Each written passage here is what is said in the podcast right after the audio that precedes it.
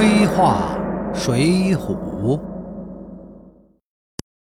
宋江烧了李家庄，劫了李应一家人上山，然后再跪地请罪。李应还能有什么选择？梁山的好汉们一翻脸，这扑天雕啊，就成一只死鸡了。李应本人呢，就是黑帮老大，江湖上的规矩他当然知道。无奈之中，李应只能弯腰。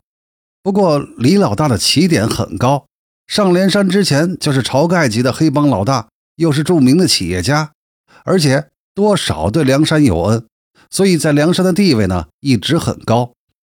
柴进上梁山前呢是梁山财政后勤部门的总负责人，李应上梁山后呢就是柴进的副手，主管梁山组织的财务后勤。梁山上的总排名是第十一位。政治局委员级的人物。说完李应，说扈三娘。整个《水浒》中最为悲剧性的人物呢，第一要算卢俊义，第二啊，恐怕就是这位一丈青扈三娘了。扈三娘从小就许配给青梅竹马的祝彪，扈家庄和祝家庄呢，同为独龙岗上的两霸。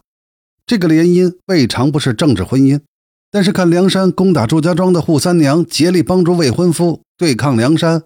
祝扈两人未必没有真感情。那王矮虎呢，是个猥琐的小人，贪财好色，身材矮小，梁山上颇为下品的人物。就是论本事，一个大男人还不是扈三娘的对手，被扈三娘所擒。要说英雄年少，肯定是比不上祝彪的。祝彪的出场是中间拥着一个年少的壮士，坐在一匹雪白马上，全副披挂了弓箭，手持一条银枪。同李应斗个十七八合，并剑伤李应，何况又是世家子弟，这等人物同王矮虎相比，恐怕是云泥之别。扈三娘不幸给林冲所擒，而祝家庄被梁山所灭，扈三娘的一家也未能幸免。宋江的心腹李逵不仅杀了扈三娘的未婚夫，还杀了他的父母家人，仅逃走一个哥哥，一个女子。一夜之间丧失了自己所有的亲人，不仅如此，杀父的仇人还要认自己为妹妹，把自己嫁给一个龌龊男人。也不知道扈三娘心理上的弯儿是如何转过来的。水浒上写的倒是简单：一丈青见宋江义气深重，推却不得，两口儿只得拜谢了。本人觉得吧，这施大爷是否有点太过想当然了？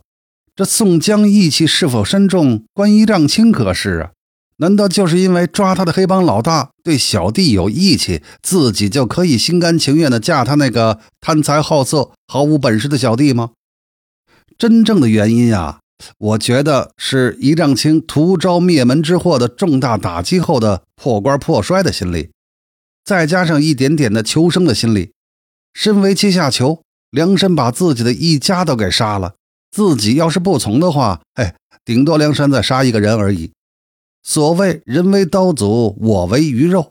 如果一丈青有选择的话，本人断定她绝不会嫁给王英的。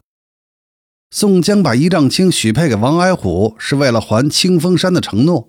宋江对女色没有多大兴趣，这一点在宋江对阎婆惜的态度上可以看得出来。对宋江来说，这女人呐，不过是一件物品。所以，他老人家就把一丈青给了王矮虎，来实现自己的许诺。这在黑道上会给宋江赢得更好的名声。记得香港有部黑帮电影叫做《千王之王》，谢贤演的四哥是十三名结拜为兄弟的老千里面最厉害的一个。初到上海的时候，一文不名，接触了好多小人物。他发迹后就众筹这些小人物。他的名言就是。四爷要的就是尊重，只要相信四爷，四爷就会帮你。宋江其实也一样，他是用一丈青的一生幸福来表示他老人家是个重承诺的人物，是个说话算数的大哥。一丈青高挑美丽，武艺高强，又是大家闺秀。王安虎这样的人，只因为有宋江这样的大哥，就娶得美人归，不知道要羡煞多少梁山兄弟呀！这谁又不会伸出大拇指称赞一下我们的宋大哥呢？水浒上说，晁盖等众人皆喜，都称颂宋公明真乃有德有义之士。但谁又关心扈三娘的真正想法呢？当扈三娘每天面对自己的这个阿杂男人，又要周旋于杀父仇人之间，这等生不如死的痛苦，恐怕就不会在施大爷的笔下表现出来了。扈三娘的故事呢，是后来很多黑帮电影常用的桥段。黑帮大哥灭了对手，却留下了对手的一个女孩，娶为太太或为情人。该女孩或是忍辱负重寻机报仇，或是认命嫁鸡随鸡，成为老大的女人，黑帮的一员。一丈青显然是后者，但不管怎么说，他的一生不会再有幸福。当然了，文字是有阶级的。我们在此时此刻来评判宋时的市井，当然跨越了几百年，当时的人的感受跟我们的感受是完全不一样的。